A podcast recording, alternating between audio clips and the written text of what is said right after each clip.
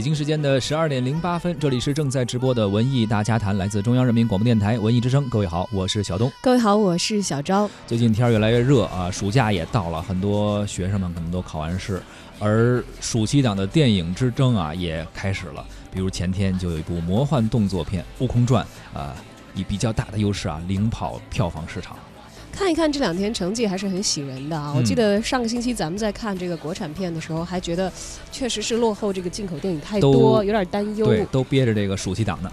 那么《悟空传》呢，截止目前票房报收是三点八八亿元，也成为了春季档以来首周票房成绩最好的国产电影了。是喜欢他的人说啊，电影《悟空传》非常真挚、炸裂，情感丰沛，一如十七年前小说《悟空传》。批评他的人说啊，电影《悟空传》感觉有些直白、肤浅啊，缺乏一些余味，一如十七年前的小说《悟空传》。哎，真是成也萧何，败也萧何。当然了，我作为一个原著党啊，我我倒不认为原版小说直白。肤浅或者是 欠缺余味，我觉得那是在这个网络文学创作当中是挺经典的，挺经典的。对对对，但是这个当然了，多元评价嘛，就像每个人心中都有自己的西游，都有自己的悟空啊。是。大家在看电影和看原著的时候，肯定也会保有自己的立场和意见。这样多元的评价，一是说明原著和电影之间存在着非常微妙的关系；二是反映了观众对于《悟空传》本身的期待啊，无论是褒是贬，其实都带有自己的一份。情感，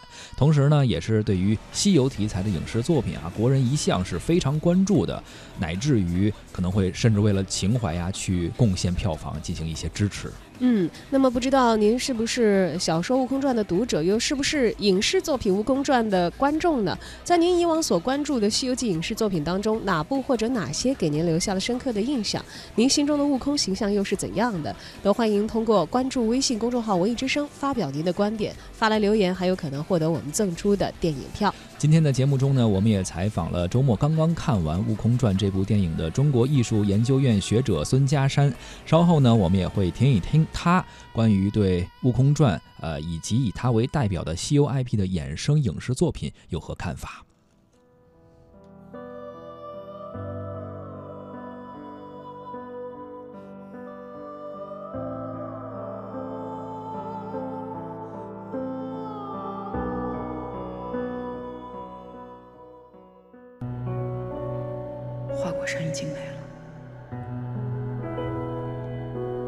天空一片黑暗，根本就没有晚霞。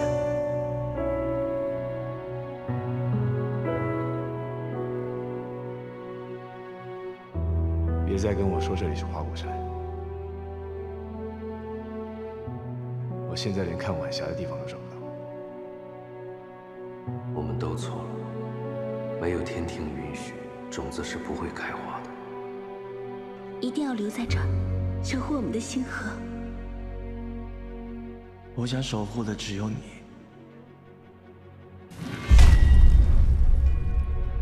我让你们经历这一切，就是要你们明白，你们什么都改变不了。你想为花果山复仇，击败众神，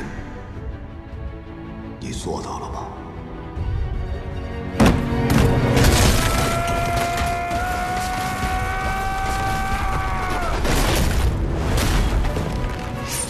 不像你，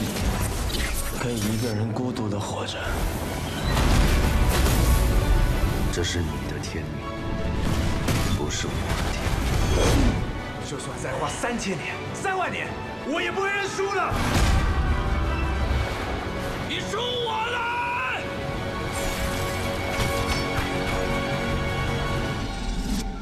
你们明明知道什么也改变不了。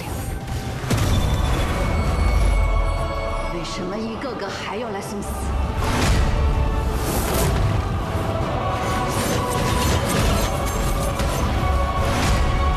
我来过，我战斗过，我不在乎结局。老子的名字叫做孙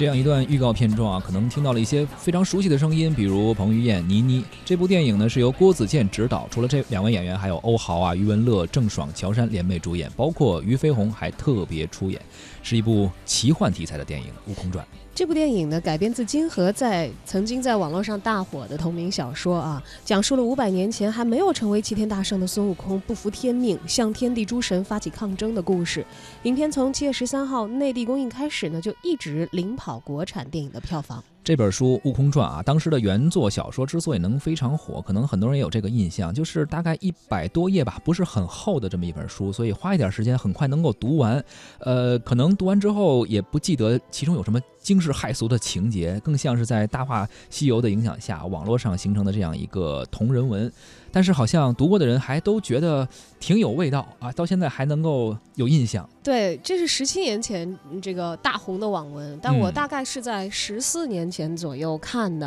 啊，我到现在对于具体的情节没有记忆了。但是对于印象比较深刻的，比如说用到海报上的那个 slogan 是肯定是很很印象很深刻的。我要这天再遮不了我眼，这地再埋不了我心。那到最后那个诸佛都烟消云散。我现在有那个非常明显的感觉，就是说一个十几年前你看的作品。而且真的就是我一下午就看完了，当时好像是这个因为非典嘛，嗯，学校也封闭了，也没有什么事情可做，就一直在看网络小说。呃，当时给我印象非常深刻的是，这是一个很主观视角的一个创作，他好像是站在这个孙悟空的这个角度，有很多的内心戏。所以当听说他要拍成电影的时候，其实我作为一个原著党，可能会存有我的偏见啊。是。但其实我不是特别的看好，因为我觉得不好拍好，不好拍，也不好拍成。嗯。所以说呢，我们也采访到了呃刚刚看过这部电影的啊孙家山老师，中国艺术研究院的学者，听听他是怎么看的。呃，我对《悟空传》呢没有什么惊喜啊，但是觉得也还算中规中矩。确实，因为那个一九八六年版呃电视剧的《西游记》，呃其中的呃很多经典人物形象太过深入人心，呃所以在那之后呢，就是一有跟《西游记》相关的电影电视作品出现呢，会迅速引发呃就比如说是否尊重原著，呃具体一点就是孙悟空像不像孙悟空这些争议。其实我们今天所耳熟能详的，就是认为理所应当的这种孙悟空形象，或者说我们所认定的这种呃《西游记》故事，其实它诞生的时间呢，就是并不久远。就实际上是在呃一九五零年代末一九六零年代初，然后才奠定完成的。比如说，我们已经呃默认的美猴王形象，就是那个穿着呃鹅黄上衣、豹皮短裙、红裤。黑靴的这个美猴王形象，实际上是在一九六零年的少剧电影《孙悟空三打白骨精》，还有一九六一年、一九六四年的大闹天宫的上下集，在那会儿才正式奠定下来。呃，在那之前呢，就是虽然《西游记》诞生比较早，就是明清年间就在民间广泛流传了，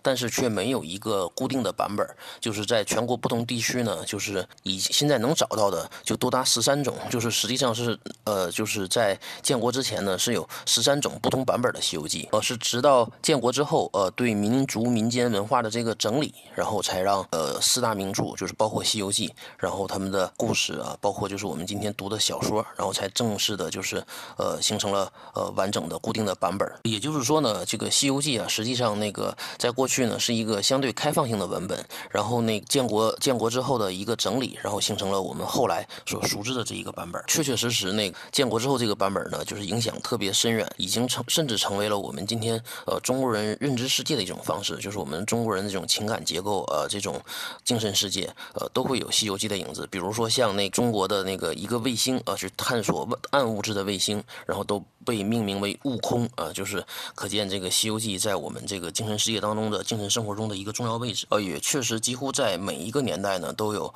呃每一个年代的西游故事，然后对《西游记》的呃进行影视改编呢，就是实际上在过去一百年来也是有一个。呃，形成了一个稳定的传统。早在那个一九二零年代的中后期呢，当时就出现了上海影戏公司拍摄的《盘丝洞》，然后这个《盘丝洞》呢，在当时呢，就是获得了极大的成功，在那个东南亚啊，都那个呃红极一时，然后那个就是也引起了极大的话题效应。呃，这几年呢，随着中国电影呃就票房的呃节节高升，然后这个西游题材，因为它本身是个免费的 IP 嘛，然后那个也就是受到了资本的不断的青睐，然后从那个二零一三年呃是《西游降魔篇》呃就拿下了那个十二点十二点十七亿的票房，然后后来的话就是又陆陆续续出现了呃《西游记之大闹天宫》《西游记之孙悟空三打白骨精》啊，然后也都拿到了十亿以上的票房，然后不仅那个二零一七年呃在那个《悟空传》之前有这个《西游伏妖篇》，然后到二零一八年的春节档呢，实际上也被那个就是《西游记之女儿国》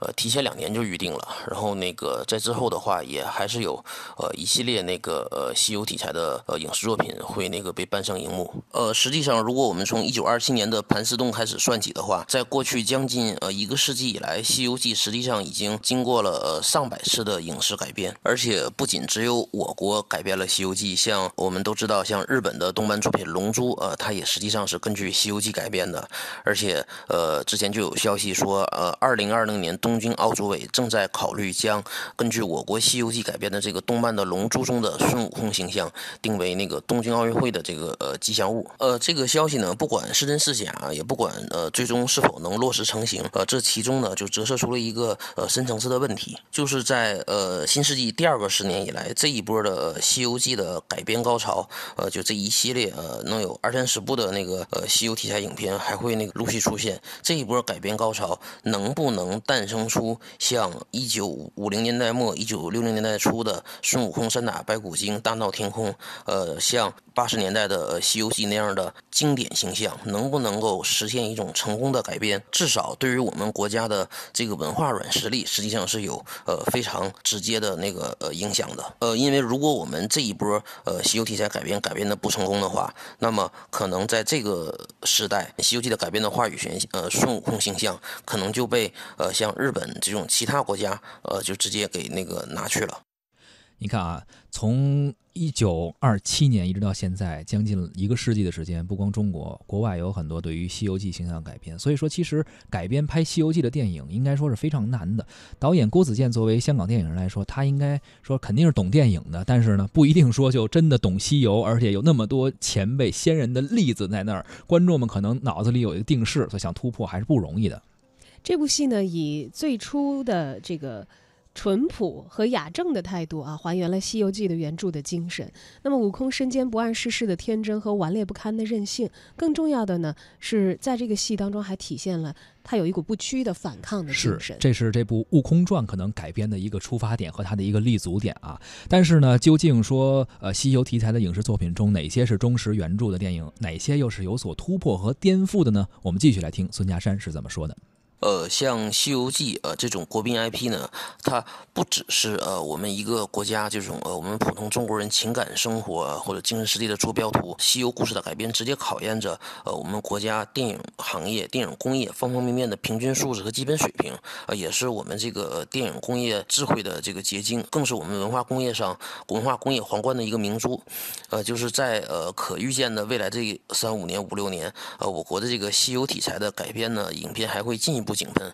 呃，并且还会有好莱坞等中国电影之外的呃强势的呃力量呃持续进场，呃，相关的改变呢也一定还会受到更多呃领域的关注，还会引起更大范围的争议，呃，但是就像刚才说的，在这场资本盛宴中呢，呃，能不能把我们这个西游题材为代表的中国故事创造成呃就是我们这个时代的国民 IP 式的系列作品，呃，这个是呃一个呃对于我们国家的电影行业来说是一个非常关键的问题，这将直接影响着我们国家的。文化软实力，而且也影响着就是我们的这个以电影为代表的文化艺术在呃这个世界上的话语权。呃，因为在今天呢，就是发展以电影为代表的文化产业，通过走出去提升文化软实力，呃，传播正面的国家形象。就是在这样的语境下，呃，就是比如说像《悟空传》啊，以《悟空传》为代表的这一波西游题材改编高潮，呃，就是能不能承担起这样的这个时代的文化责任？呃，就是能不能完成像《盘丝洞》《铁扇公主》《大闹天宫》《西游记》，就是一九八六年版的《西游记》，然后像包括《大话西游》呃这些作品在各自时代所起到的历史作用，这个就是我想应该是就是《西游记》呃作我们这个。国民 IP 啊，就是在当代所无法挣脱的这么一个历史挑战吧。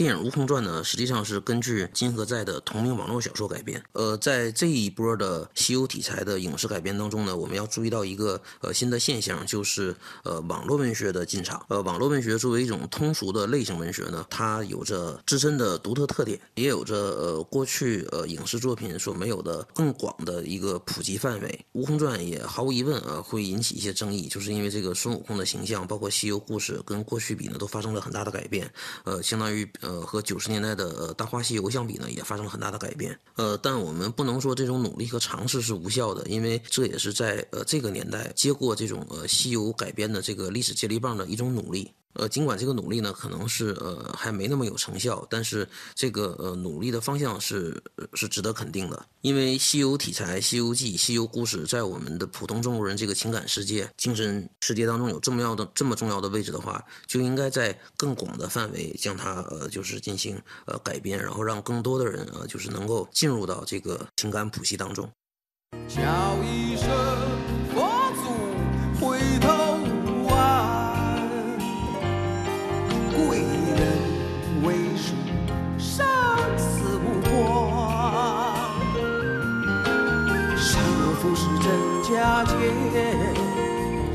散聚不分明，